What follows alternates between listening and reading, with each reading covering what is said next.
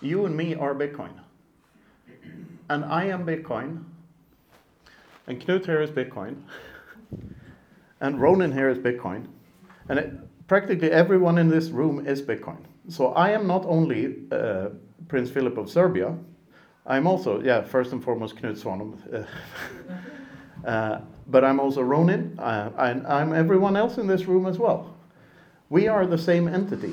Masters of the universe, shield of Satoshi. Blocking out the time thieves, misallocating grossly capital. Opting out through a different avenue. Studying every day is a way that we battle through the Cantillon insiders. Diving deep into the time chain and dig out the divinity inside us. Fun coming in, hot repetitively mindless. With the sole goal to leave the network devout.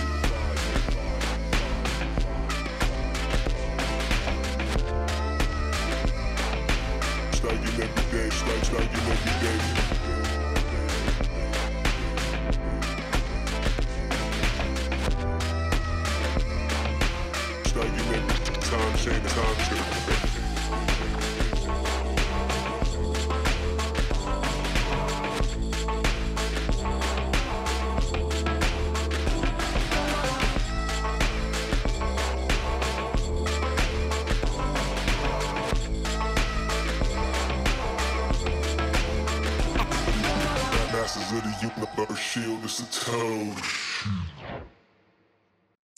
And welcome to SOS Shield of Satoshi podcast. Maybe this kind of introduction is not familiar to you because I normally talk in German, but for now I have two international guests, so therefore the introduction is in English. This podcast is for from plebs, for plebs, and therefore I hope that we have some nice discussions. I will introduce the next guys. We have here Aaron.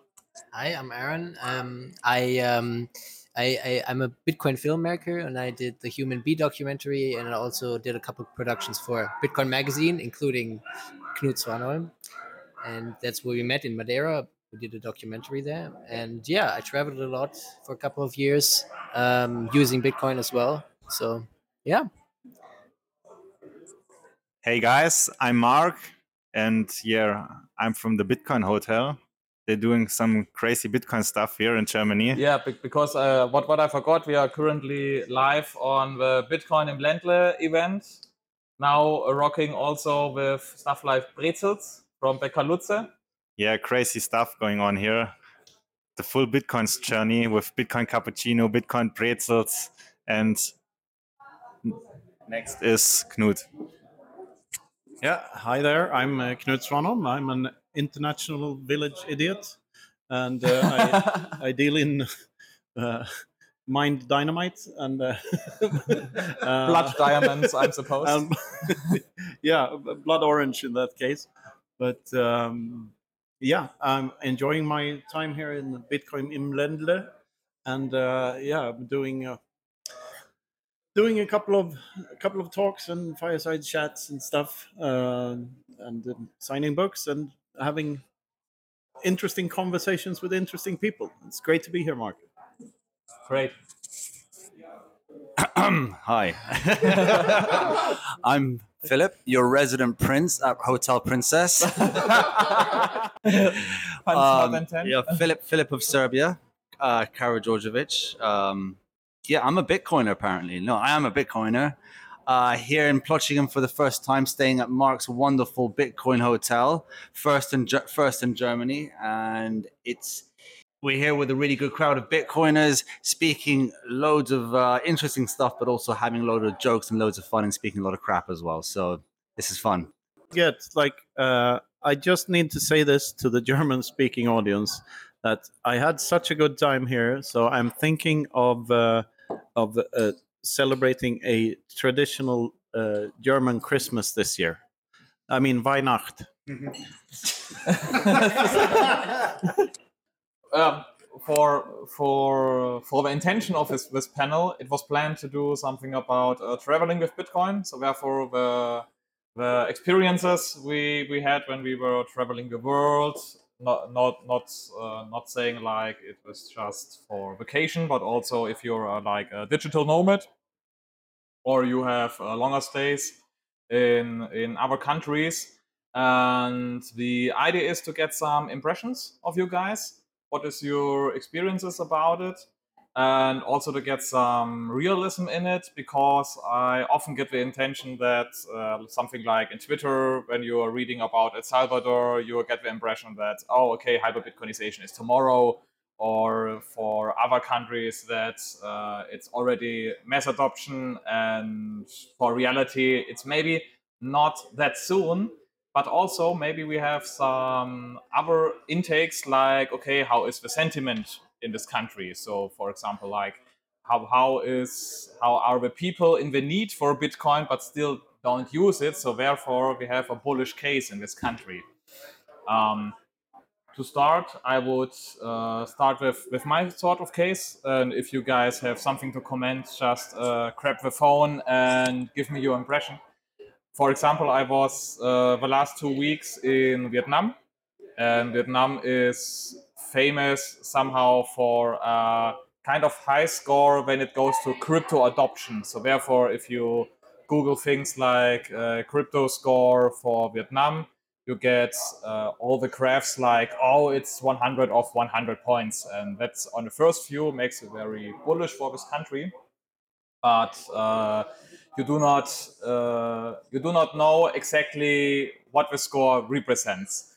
And so I got in contact with a few people even before I traveled there who are living in Vietnam, and it got uh, a little bit a little bit numb, I would say, because the feedback was more like, yeah, they use crypto, but not how the Bitcoin Maxi may would like to see it, because they just have apps on their phones and like to day trade and gamble a little bit because that they are it's it's more like a lottery for them so therefore they can make some quick money but we are not not using bitcoin as a cash system for people for example and when i was there this uh, this impression was was also the same when i get in contact with taxi drivers or normal workers and I asked, hey, do you accept Bitcoin? It was just a no.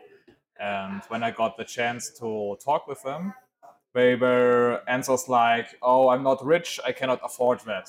So it's the typical like, I cannot afford a full Bitcoin. But that's some some things you can say. I can tell you in one sentence, you do not need to buy a whole Bitcoin. You can just own a fragment of a Bitcoin, and that's fine. But the people there, uh, if, if I need to, to round it up a little bit, it's more like the people have something else on their minds. They struggle much more for their living, so therefore they do not have the luxury to uh, have the time to think about other things like, for example, Bitcoin or monetary freedom or something like that, because they struggle already with uh, three or four jobs to to to to to solve their livings, and they they, they simply cannot afford somehow to think about Bitcoin. So I would I would like to know maybe what are your thoughts about this, or maybe how you can how we can solve such problems because people like those are, in my point of view, the ones who need Bitcoin the most, but they don't seem to can afford the time or the energy to get used to it. Yeah, Philip. Um, well, I have some recent experience. I've been doing a lot of traveling since I became a full-time Bitcoiner, working at for JAN3, uh, which is a uh, Bitcoin technology infrastructure company with the aim of na- uh, nation state uh, adoption. Hyper Bitcoinization is our uh, is our is our goal, is our mission. Last year, I went to Argentina, and Argentina gets it the many Argentinians there. It's one of the biggest Bitcoin, um, I say, crypto communities in the world, and there's a lot of lot of people there who use who use crypto Bitcoin, but it's not readily, it's not accepted in in point uh, uh, in points of sale yet, but people understand the need for it. And as you can see, recently, Argentina is now experiencing some of the worst inflation in the world, and they are going through a, yet another fiat crashing moment. Um, this is like their what their seventh, six in uh, in seventy years or something. I don't know. Mm. I don't know how many times they're doing it, but um, I see that they the people in Argentina get it, and I think if they were to uh, adopt Bitcoin there, it would be it would be it would be taken up quite easily. When I was in Argentina, I spoke to some um, to some locals. I spoke to some Serbians who've been living in Argentina Oh. who didn't really know much about Bitcoin, but when I explained it to them, they got it in a second because of what's happening in Argentina. Okay. When if I bring that to Serbia, Serbia has experienced the third worst case of hyper, hyper uh, hyperinflation in the in um, in history. And that was during the 90s. Um, they you'd expect the Serbs would get Bitcoin quite quickly, quite easily, but it's actually not that easy. Serbs are very cynical because they've gone through a lot of crap over the last um, Uh, hundred years, and especially recently in the in the in the nineties and uh, even two thousands, they um, they don't trust outside forces, outside uh, influence. So they see something like Bitcoin, they see it's too good to be true. It's probably controlled by the CIA, FBI, or some outside influence. So yeah, they they they are cynical at first at first glance. okay. So so therefore, for example, for for Serbia, because I would argument for Argentina, for for example, or for Vietnam, uh, they would be more easily for them to adapt like US Tether because they know the dollar symbol and now Yes. uh, maybe the dollar is not the perfect money, but it's at least better than the local currency. So therefore, This use that instead. what we saw in Argentina, and we were using USDT to buy uh, the, um, the Argentine peso, and there was about twelve different exchanges that you could use, and one of them was actually uh, USDT. So that's widely accepted. That's why we're releasing our uh, JAN3 Aqua wallet, which is going to be Bitcoin only, but with USDT on Bitcoin on, on Liquid, which is the Bitcoin um, side uh, side chain.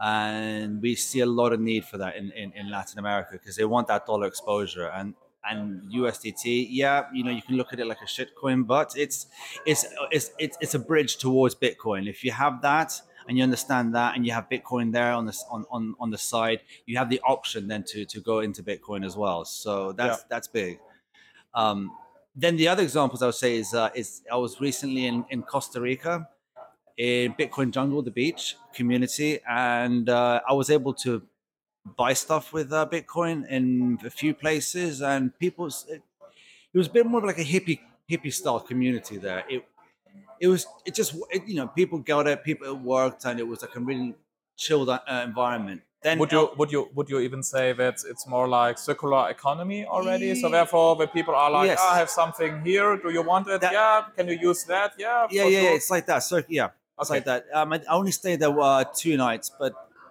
I feel that there's it's it's sort of what I experienced, not as developed as uh, as Bitcoin Beach in uh, El Zonte, and that's well, obviously much more developed in terms of in, in the Bitcoin space. Plus El Salvador, where we know what what's happening there today.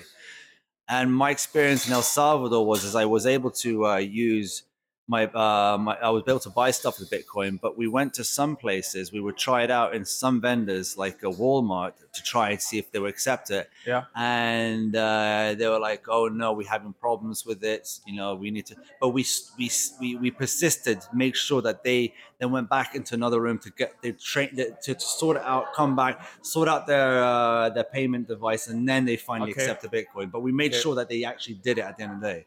Whereas we went to another vendor, we went to Starbucks. Samson Mow loves his Starbucks coffee, even in El Salvador. And in a, in a second, they gave us a, a lightning code. So Yep. it depends on where you are in El Salvador, but um, it works.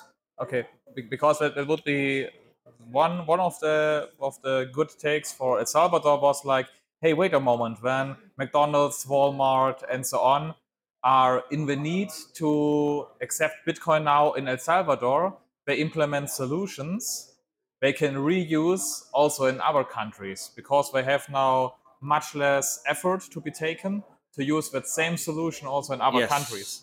It's great to know that uh, these big companies have, have have to have a little bit of Bitcoin on their balance sheets. Yeah. Um, Great. Knut? Or yeah. Yeah, sure. I, I, I've been traveling quite a bit the last year as well, and uh, I'm in the Free Madeira organization, which Aaron is also in, by the way. And we're uh, working on Bitcoin adoption there with uh, together with the the president and his cabinet. So Madeira is a uh, semi-autonomous region of Portugal and counted as an outermost region of the EU. So there are some regulatory loopholes that we can still use to push Bitcoin adoption. But my my main takeaway from from all my travels is like this is still extremely early and uh, Bitcoin meetups and smaller conferences I've been to, there's usually between like 100 and 500 people tops. And you, you can see that as the that the community is still small, but the, the, the, the big takeaway is that these meetups are happening absolutely everywhere on the planet. So, uh, and here in Germany, it's it's uh, it's quite big already because you have this 21 thing Yes, going on in every city, and you're visiting one another, and and, and it's just it's just, just about to blow up, I think, because uh, as soon as you have, I mean, there are not many places in the world where you have retailers accepting Bitcoin and such, but as soon as you have a, a bunch of Bitcoiners, say just you need like just around 20 Bitcoiners, if you have that in a city or in a town, uh, then those Bitcoiners can settle stuff between one another um, using Sats and and like all the restaurant bills and the taxi rides and everything yes. else you do can be paid from by someone in euros, but then you can settle among one another, and, and that usually happens automatically. And also, like Bitcoiners know that if they help other Bitcoiners succeed, they help Bitcoin succeed. Mm. So the ripple effects of this all around the world is just magic. is like this uh, what you what's it called the butterfly effect. Uh, so so anything that happens in El Salvador has a uh, has an impact on what is happening Even- going even on in in other Madeira or in countries, yeah. Germany or in Australia where I, where I was two weeks ago. within the region. So Central America, it's a hot, it's it's ripe there. That's why I was in Costa Rica, and then I hear stories about uh, uh, Panama, Guatemala, and that they're all talking about it. Obviously, they don't have the advantage of having a Bukele. They have a little bit more of a different structure of democracy. They have checks that they have to go through, but they're talking about it. They see what's happening in El Salvador, and they're like, we kind of want a piece of that too. Yeah, and, and that's like uh, uh, that happen that happens with nation states, but also if you have a town with restaurants and bars in it, and you get one place to accept Bitcoin, and you get a bunch of Bitcoiners there, and they end up at this bar or this restaurant every night, the other restaurants are going to see that, and and uh, they're going to want a piece of the cake sooner or later. Yeah. I just want to make a, a short impression. I remember back when Bukele was visiting Turkey uh, a few months after they adopted uh, Bitcoin as legal tender, and there was, all, of course, all the rumors. Oh, is Turkey next? And therefore he will orange, he will orange pill them. Um, there was nothing to hear after it, but uh, maybe they talked about uh, maybe a few minutes about. Hey, I heard you you have now a new legal tender. So therefore, I I I guess that they at least talked about it a little bit, not about like I orange pill uh, now Erdogan as well, but even when when the when when the one is talking to another, and even if it's just for one or two minutes about his new legal tender, there's still a big impression, I think. May I respond to that very quick? Uh, like, th- th- there are these terms that, that you hear over and over again, like like circular economy and legal tender, which is not really what Bitcoin is about. And uh, B- Bitcoin is just an agreement between on a fixed set of rules between that we all choose to play by. So so. Uh, and and we, we agree to these rules because it's more expensive to cheat than to follow the rules. And when that's the case, we can get this uh, absolutely finite thing that we keep in our heads, and uh, we we can interact with one another in ways that weren't possible before. So so Yes. like this this Bitcoin and hyper Bitcoinization has to be built from the ground up. There's no other way uh, for it to happen for real. And while all these macro things are going on, uh, the the real change is is taking place between individuals because at, at, at its core, this is inf- it's only information. All everything in it is information. So so it lives within us. So it has to come from uh, human beings themselves. Yeah. Yeah, I actually wanted to say something to Knut's point because he was yeah telling about the physical places which are important for Bitcoin adop- adoption, and I, we can see the same here in the hotel. I mean, this is the best example because we just kickstarted this, and now um, restaurants from around they start to ask, "Ah, what are you doing with the Bitcoin?" And we already have the first shops here which are now following. Um, uh, and this is really great to see because you just need like physical places and then the community starts to build. And this is also what i saw because i was like five weeks i was now in thailand and there are some stores and you can see there are like hotspots and then the communities start to build around the hotspots. But what i think is better in germany because thailand is like there are lots of bitcoiners over there but they are like all around and they are not organized so they don't have like um, Not- 21, I- I would- I 21 would- map yeah, or something like I, that I would say something. Uh, it's like uh, nodes not connected. So they are here, but they are not connected with each other. exactly But we are, though. like Yes. we, we- we are connected via the Bitcoin network.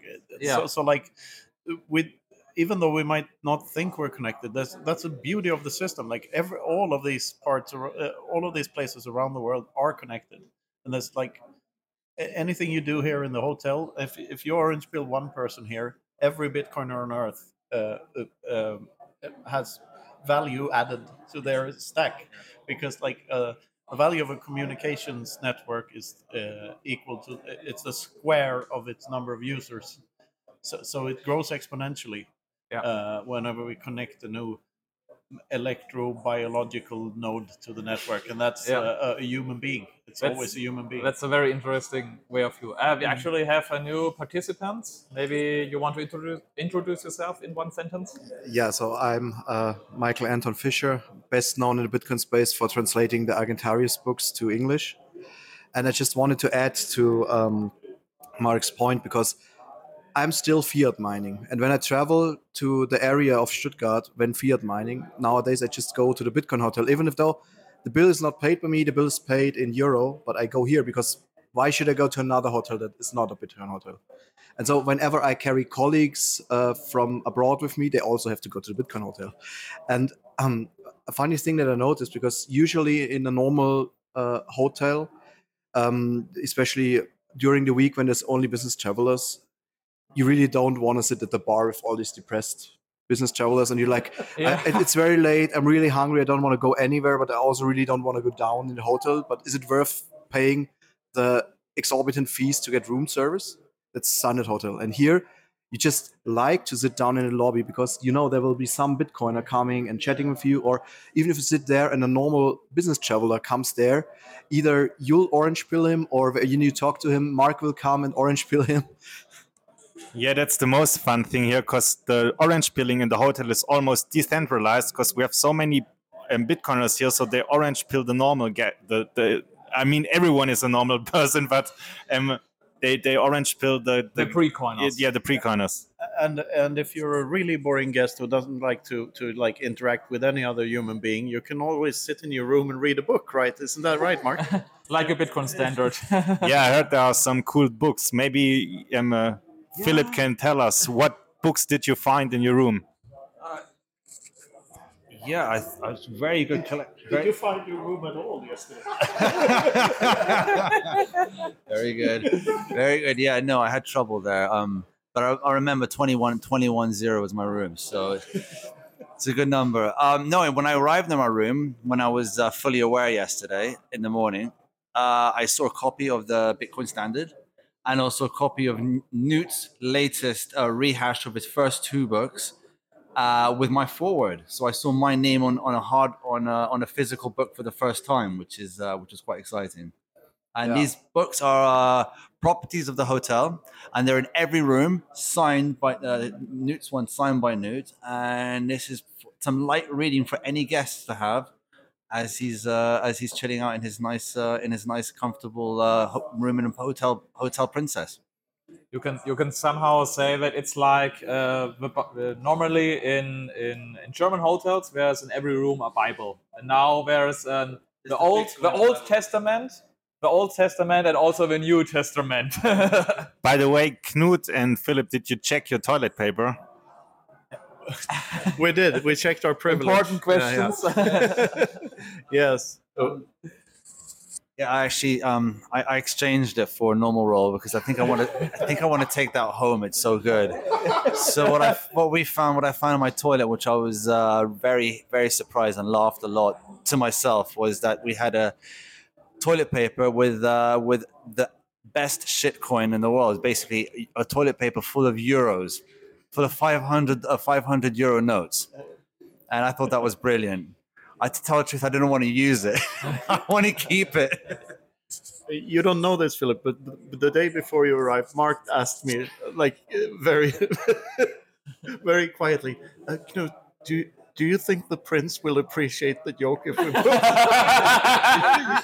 the, the joke if we put a euro euro bill toilet paper in the room? Yeah, and of course, yeah, I'm sure he'll love it. I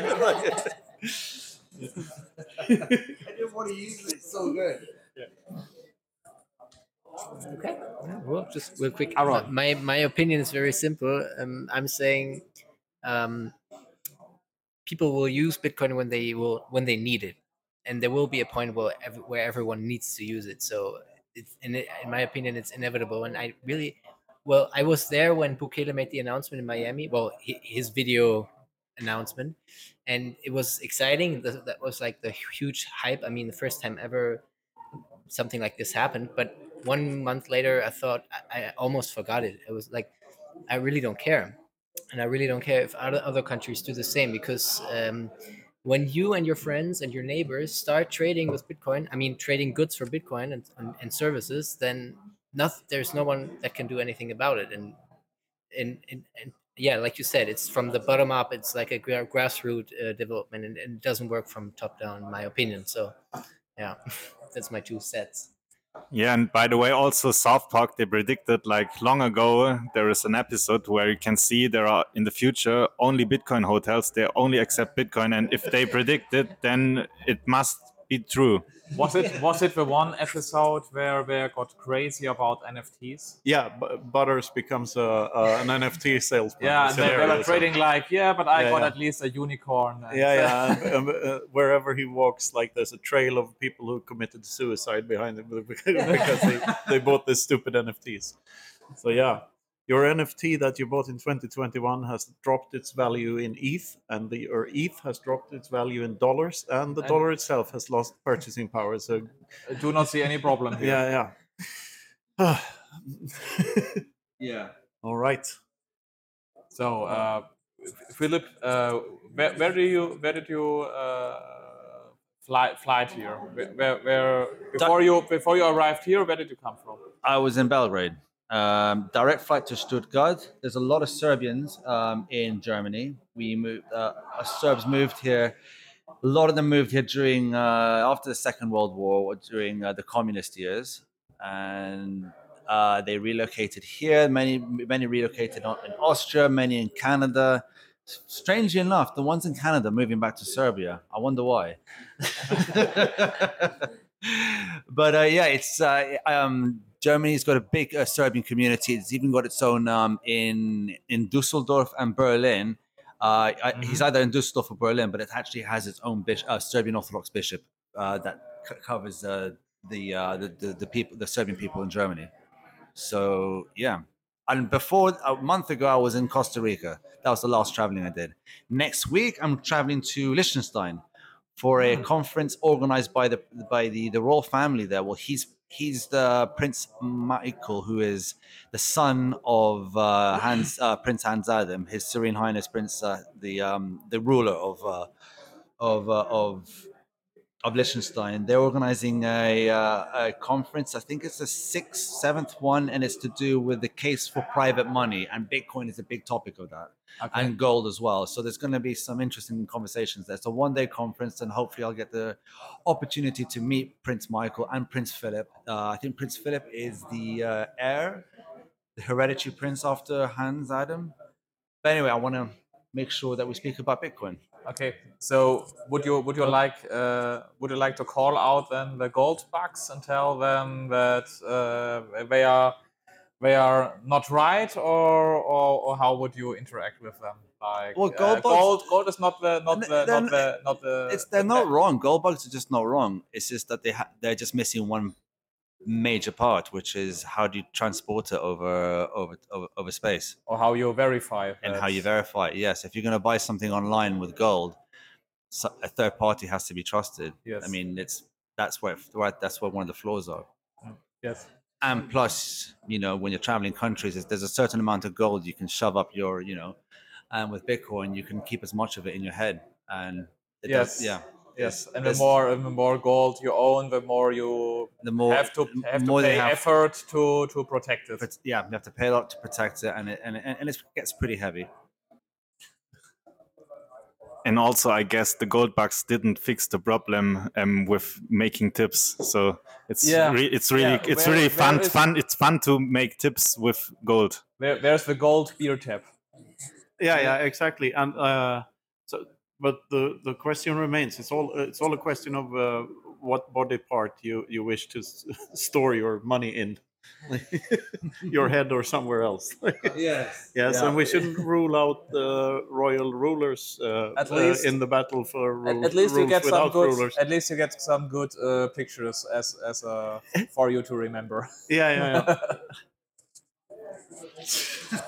But by the way, Philip, can you show your smartphone? Yes.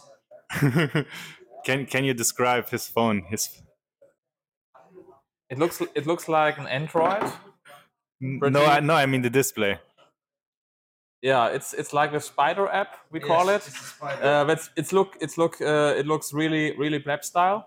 So I also made the screen black so you don't see the cracks as much. Ah, that, that's great. But this happened over six months ago, and I'm. I'm But as you see, I rather I rather stack sats than fix my phone. Yeah, because like Knut said, I had like I was really like concerned. Oh, can we? How Philip? How how will it be? Because is he doing just royal stuff? And when I saw his when I saw his screen as his screen and his smartphone, then I was yeah convinced uh, it's a blab. yeah, like like like for for example, for for example, I, I can tell that now. Uh, I was a bit uh, uh, concerned for like, okay, does he does he need something special? Like, does he arrive with a bodyguard and something like that? And and Mark was Mark was was mocking me with like, no no, he comes with police patrol and everything. And I was like, uh, I'm not sure, maybe not. Uh, yeah, no. Yeah, I, I travel. I, I, I travel pretty light. Yeah. Um, I became a, uh, a carry-on maximist after they lost my luggage three times last year. uh, no, in Serbia, we don't. Uh, my wife and my son and, uh, I, we don't have any bodyguards or anything. Um, we're we live we live downtown. We live we, we rent a flat. You know, we're we're, uh, we're there with our people. I go to the market. I pretty. I'm a pretty average guy when it comes down to it. Um, but but yeah, I do have a title and uh, a dynasty that one day was was great one day, and maybe it could return on a Bitcoin standard. I would now argue, the trigger intensifies. yeah i, I would uh, i would argue that it's already great again and uh, and when when just to clarify when philip says that he has no bodyguards it really means that he has a ton of bodyguards so don't get any ideas here Good point. Good point for that. No, I use. I go to the gym. Proof of work. That's it. Don't need a bodyguard. Yeah that's that's the kind of the best uh, way of protection for yourself i guess Yeah. Don't don't trust someone else. Trust yourself. Yeah. Don't trust anyone else. Trust yourself. Go to the gym.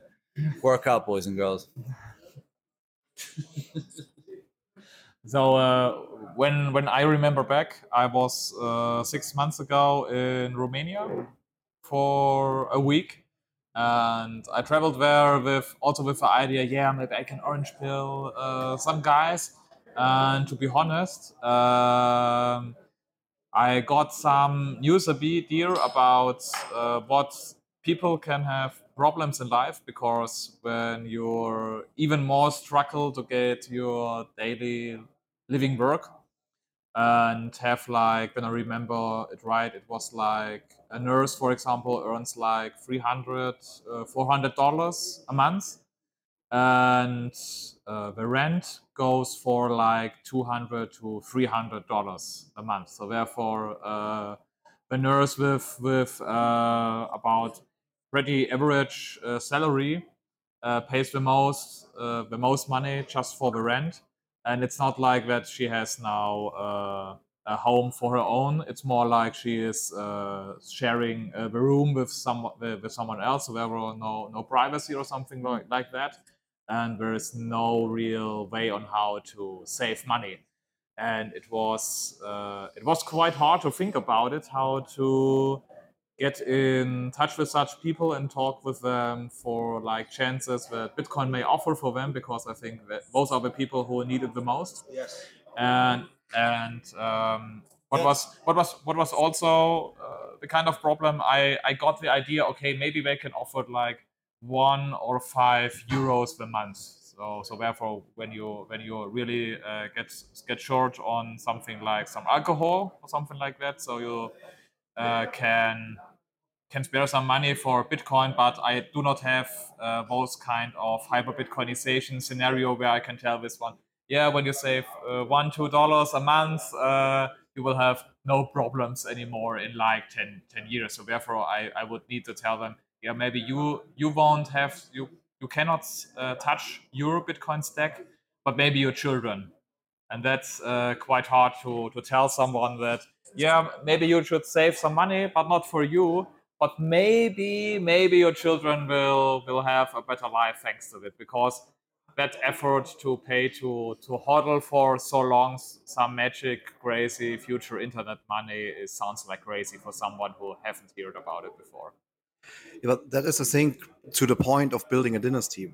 Because with Bitcoin, you can build a dynasty and you don't need any territorial monopoly of violence. You can just build it for your family. And if you're prudent, teach your, teach your children well, and they keep your Bitcoin well, you can actually have wealth for generations and that in a time where everybody's used to i have to just spend my money because otherwise it just loses value. And I'm, the best strategy right now in, in the old system is i have to borrow as much as i can because um, my debt gets devalued over time yes, yes. but every saving gets devalued. So the incentive uh, structure of bitcoin is exactly opposite. And this is something that goes even deeper than, than with gold because with gold you always had the, the issue that you have uh, paper gold. There's no way to avoid paper gold. But with Bitcoin, uh, you can verify that your Bitcoin are real, and you can force everybody who's trading with you to really give you actual Bitcoin and not give you paper Bitcoin. And and that's something that just we never had.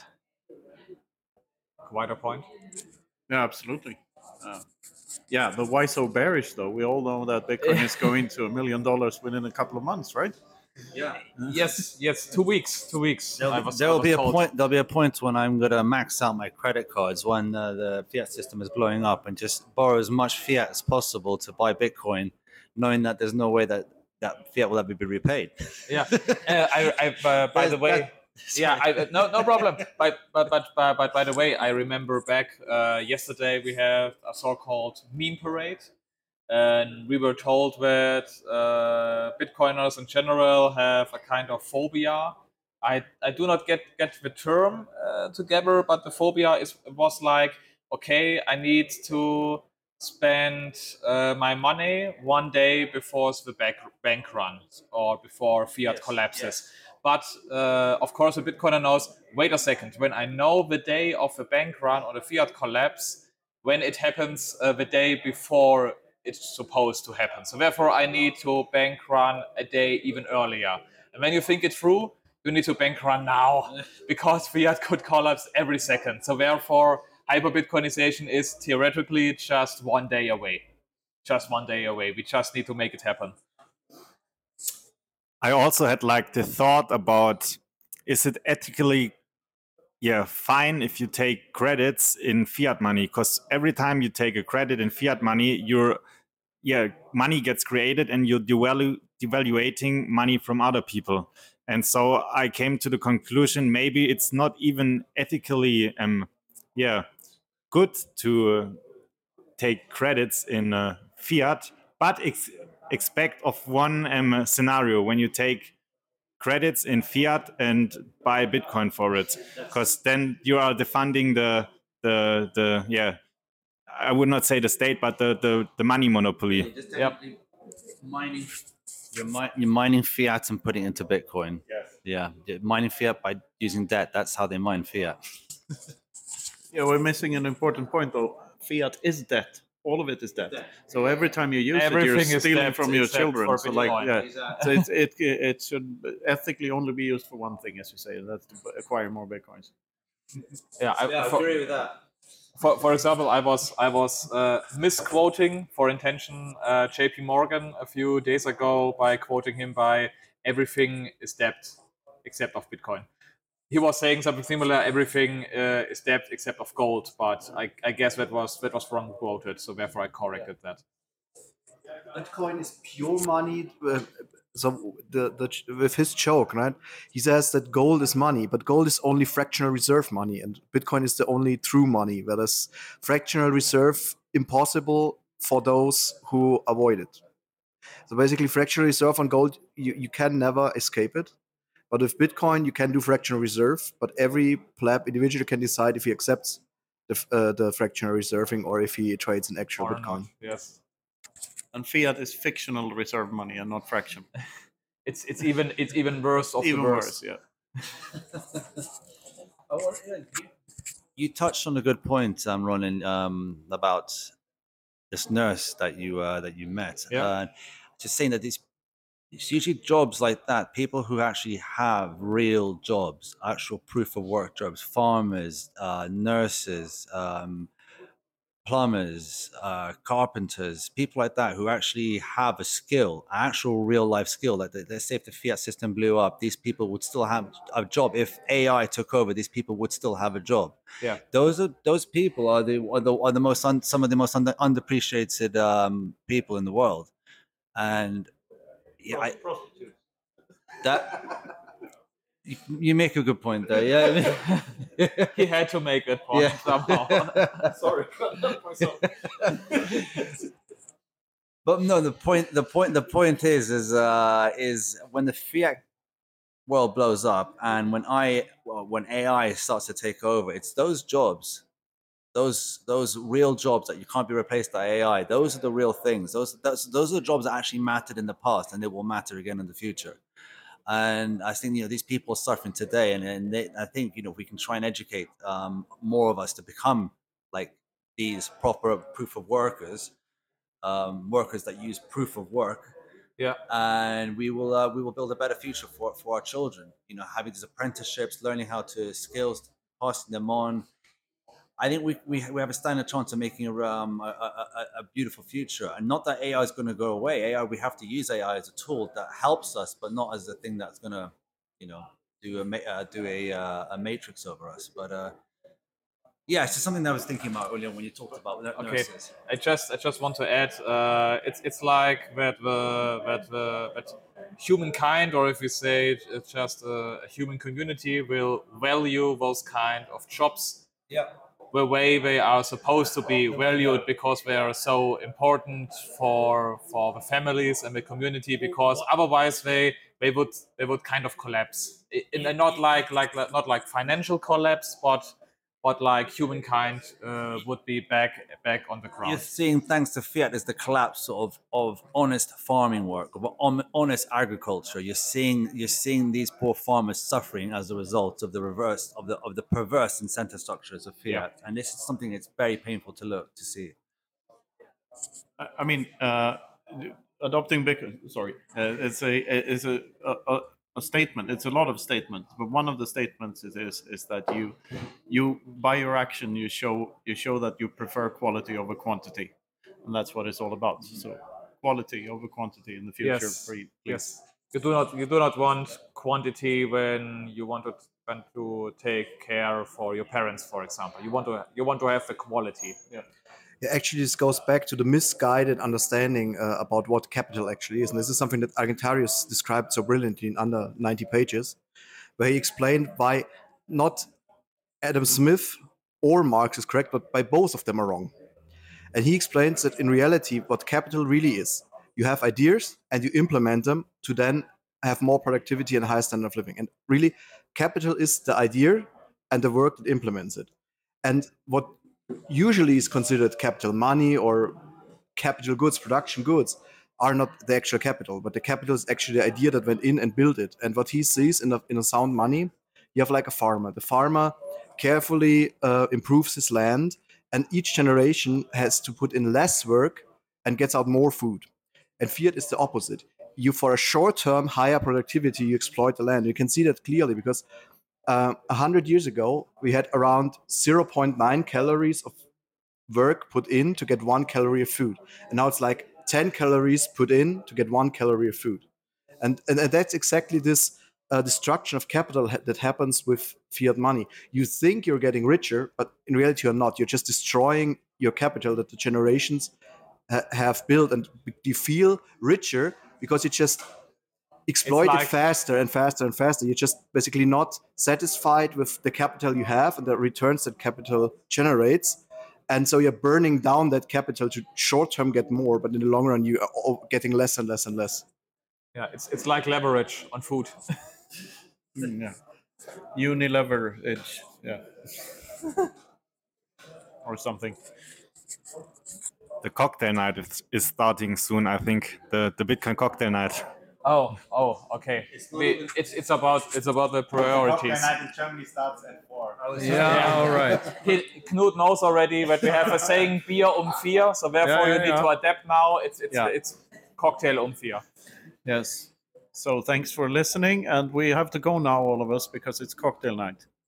Yes. What what a better way to to end to end that podcast uh, recording. I hope everyone uh, was was getting some insights from the event from from our great guests here. And yeah, have a get have a great time. Until next time. Bye. Thank you. Bye.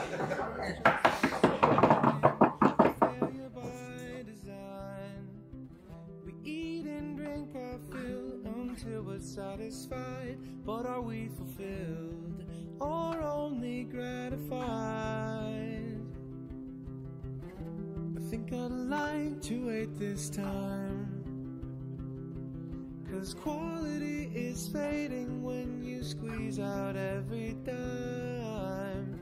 Easy money traps are set round center stage, laying art to rest inside a shallow grave, shallow grave. Consumerism's got a vice grip on you. You're buying all this garbage, you don't have a clue. That easy money's got this whole world confused. So take your high time shit and go, cause my time preference is low. My time preference is low. Oh, oh, oh, oh, oh. Okay, you ready? Yeah. It took me 30 years to find Da Vinci's ghost watered down, destroyed by fiat crimes.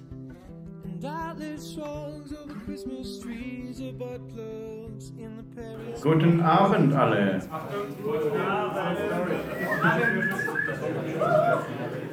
How are you all doing? Good. Oh, good. Hey. Yes. Um, I am uh, Filip Karađorđević, uh, Karađorđević, uh, Prince of Serbia, and this is Knut Svanholm. and I'm going to prove to you why that is true using Bitcoin. Are you ready? ready. All right. My computer identifies as non binary. Mm.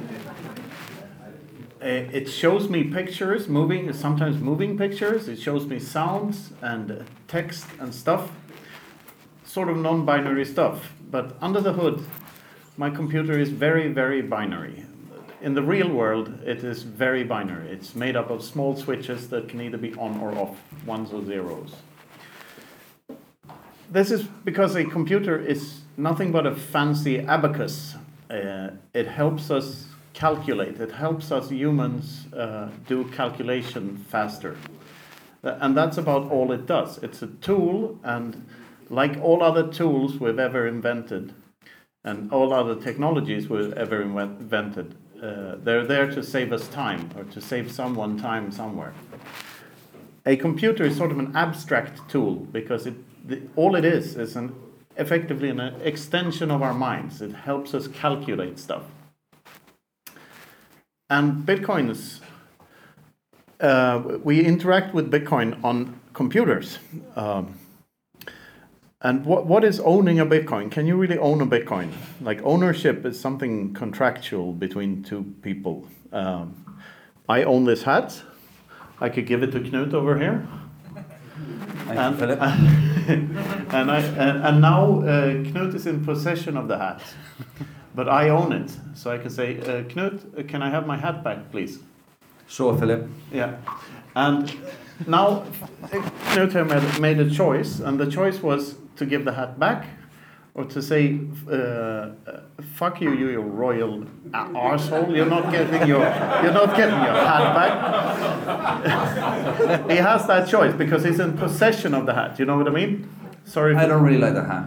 No, sorry for cursing.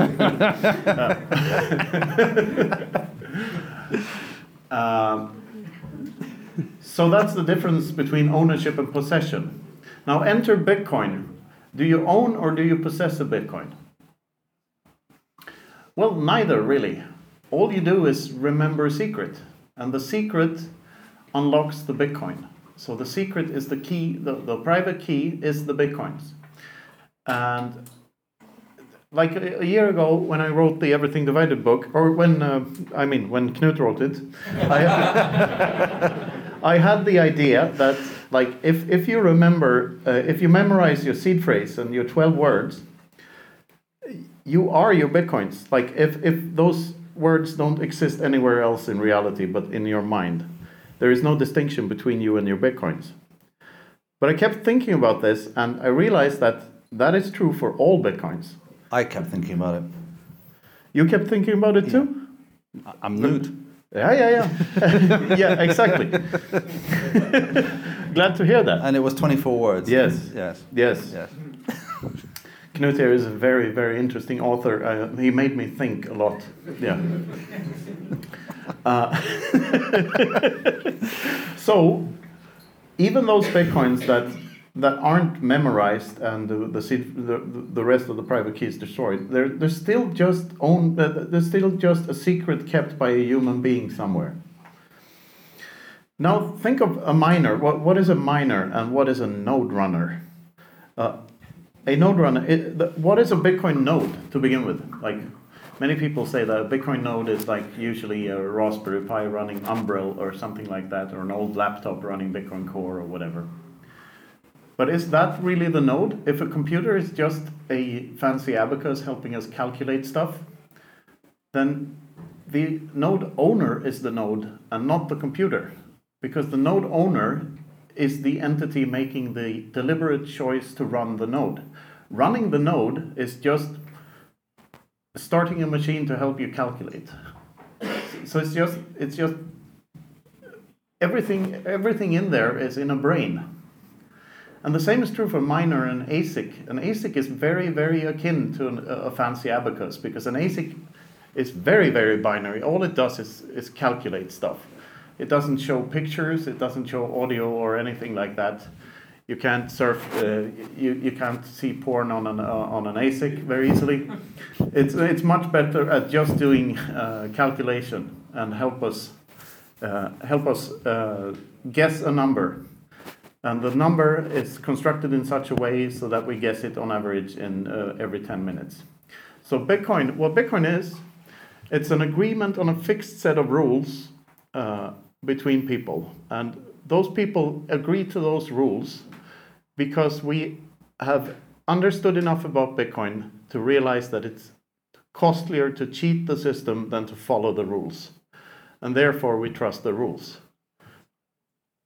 because we can very easily verify that everything that everyone else is following the rules too.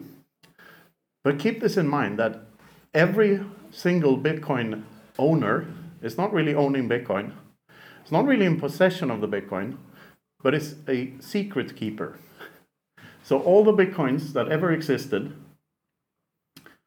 are their owners. You and me are Bitcoin. And I am Bitcoin. And Knut here is Bitcoin. And Ronin here is Bitcoin. And it, practically everyone in this room is Bitcoin. So I am not only uh, Prince Philip of Serbia, I'm also, yeah, first and foremost Knut Svanholm. Uh, but I'm also Ronin, uh, and I'm everyone else in this room as well. We are the same entity now. this is a very trippy thing that, like, people who are into psychedelics say all the time that we, oh, we're all the same consciousness and all that. But try to disprove what I just said. like, Bitcoin has connected us in a way that we've never seen before in humanity. Uh, it's, a, it's a completely different level of uh, incentive alignment. And we Bitcoiners, we know that if we help other Bitcoiners succeed with whatever they're doing, then we help Bitcoin succeed. And the opposite is also true. If we help Bitcoin succeed, we help other Bitcoiners succeed. Add to that the lowered time preference that Bitcoin brings be, uh, by being deflationary, so that we prioritize quality over quantity and low term, uh, long term thinking. That means that we're all incentivized to just help on, on one another and be awesome to one another all the time. And what could be better than that? I mean, it's, it's insanely optimistic and positive. And this is, this is why I am Prince Philip, and this is why Prince Philip is me, and wh- why we're all one another, and why, why it's not very surprising that all of our incentives are aligned now. And this is why I'm so passionate about this thing. Nation state adoption is the, however, nation state adoption is the thing we're supposed to talk about tonight, but I, I went on a rant again, didn't I, Philip? It, it's a very good cocktail bar. yeah, those cocktails are awesome Yeah. because they're quality over quantity. Correct, yes. Yes, but we can have quantity as well, I guess. Yeah. yeah. Uh, the, the reason I wanted to do this little philosophical rant first before we go into nation state adoption is that we have to keep this in mind that Bitcoin grows from the bottom and up uh, because it is us and it is us interacting. We, we only run into the, the, the problems of the fiat legacy system when we touch it. When, when we're in this Bitcoin economy and just do Bitcoin and just be uh, and are just awesome to one another. I mean, helping another Bitcoiner is a meta uh, using Bitcoin case. Like using Bitcoin is not only spending Bitcoin and sharing Bitcoin with one another, it's also just helping one another and helping another Bitcoiner by trading our reputational capital and by trading our labor and by trading whatever else we have books. Um, this sweater. I mean, I bartered this for two books the other day. I think it was a very good deal. I sort of forced the deal, but anyway, sorry about that. Um, uh, but mutual coincidence of needs. Uh, we can all help one another and be happy. So, so a nation state. If you think about what a nation state is, a nation state is made up of people, but the, like the entity, the nation state, and the government in the nation state is uh, a, an entity in in that uh, geographical region that has a monopoly on violence. That's what the state is. And do we want those people to adopt Bitcoin? Uh, eventually, but it's more, much more important that the individuals in each country uh, adopt Bitcoin. That, that it has to come from there. Uh, and I, I've traveled a lot the last year, and I've seen groups like these, like this one, all over the world. And when you're in one single town, you can feel that, or it's very small, and we aren't very many Bitcoiners here, and so on and so forth. But this is happening everywhere. there are groups like these, freedom-loving people that want peaceful interactions between each other and uh, no borders and no friction. We're absolutely everywhere. And to me, this is insanely optimistic. So, so I'm very pro um, nation state adoption in the sense that I want the people in each country to adopt Bitcoin.